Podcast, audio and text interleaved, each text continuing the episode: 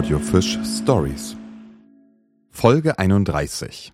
Eine Altstadt aus Plattenbau.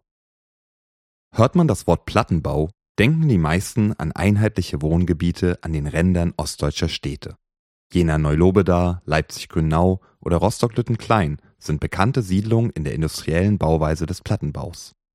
Diese Siedlungen, die heute ein gewisses Maß von Tristesse versprühen, waren zu ihrer Entstehungszeit sehr begehrt. Boten sie doch im Gegensatz zu den verwahrlosten Altbauten fließendes Wasser, eine Zentralheizung sowie ein Bad mit Toilette und Wanne. Durch die Zerstörung des Zweiten Weltkrieges und dem großen Strom an Umsiedlern stand der Wohnungsbau sowohl in Ost wie auch in West an erster Stelle. Der Plattenbau war in den Augen der sozialistischen Regierung das geeignete Mittel, um dem Mangel an Wohnraum zu begegnen. Auch in der Hansestadt Greifswald entstanden Plattenbausiedlungen wie Schönwalde oder das Ostseeviertel, welche bis heute günstigen Wohnraum für die Bevölkerung bieten. Jedoch ist Greifswald noch auf eine andere Weise mit dem Thema Plattenbau verbunden. In den 1970er Jahren startete in der Hansestadt ein städtebauliches Experiment. Da sich in den 40er und 50er Jahren die staatlich gelenkten Baumaßnahmen auf die Schaffung von neuem Wohnraum konzentrierten, war privaten Hausbesitzern der Zugang zu Baumaterial und Handwerkern erschwert. Obwohl die Häuser der Greifswalder Altstadt keine nennenswerten Schäden im Zweiten Weltkrieg davongetragen hatten, blieben sie meist unsaniert und verfielen mit der Zeit zunehmend.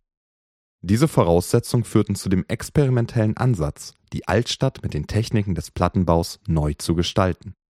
Ziel der Stadtplaner war es, das historisch gewachsene Ensemble der Altstadt und seiner Straßenzüge zu erhalten jedoch den geschichtlichen Wert von einzelnen Gebäuden in den Hintergrund zu stellen.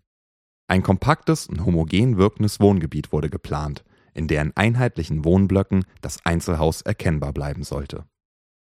1974 erklärte man Teile der Greifswalder Altstadt zum Aufbaugebiet. Damit war die rechtliche Grundlage geschaffen, die Eigentümer der sich noch überwiegend in Privatbesitz befindlichen Gebäude zu enteignen. Es folgte ein Flächenabriss, dem ca. 270 Wohneinheiten zum Opfer fielen. Geschützte Baudenkmäler wurden zwar in die Planung eingebunden, aus heutiger Sicht schützenswerte Strukturen jedoch zum Abriss freigegeben. Ganze Straßenzüge, wie zum Beispiel zwischen Hansering und Löfflerstraße, wurden vollständig planiert.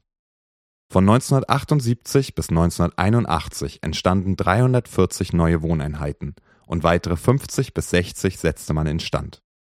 Für die Plattenbauten verwendete man modifizierte Elemente der Wohnbauserie 70, welches das am meisten verbreitete Plattensystem der DDR war. Die Fassadengestaltung wurde durch abgesetzte Vorsprünge, verschiedene Putzfelder oder Keramikverkleidungen sowie durch eine Vielfalt von Portalen aufgebrochen. Um den historischen Charakter der Hansestadt einzufangen, versah man die Bauten mit vorgetäuschten Giebeldächern das Experiment Greifswald galt unter DDR-Fachleuten als gelungener Umgang mit verfallenen Altstadtgebieten, woraufhin in der ersten Hälfte der 1980er Jahre quer durch die Republik Plattenbauten in die Innenstädte integriert wurden. Während den Besuchern die ungewöhnliche Mischung aus Platte und hanseatischer Architektur mal mehr oder weniger positiv auffällt, haben sich die Greifswalder längst an ihre neue Altstadt gewöhnt. Übrig geblieben sind nur noch Fotografien und Zeitzeugen, die die Erinnerung an die damaligen Straßenzüge wachhalten und der Nachwelt vor Augen führen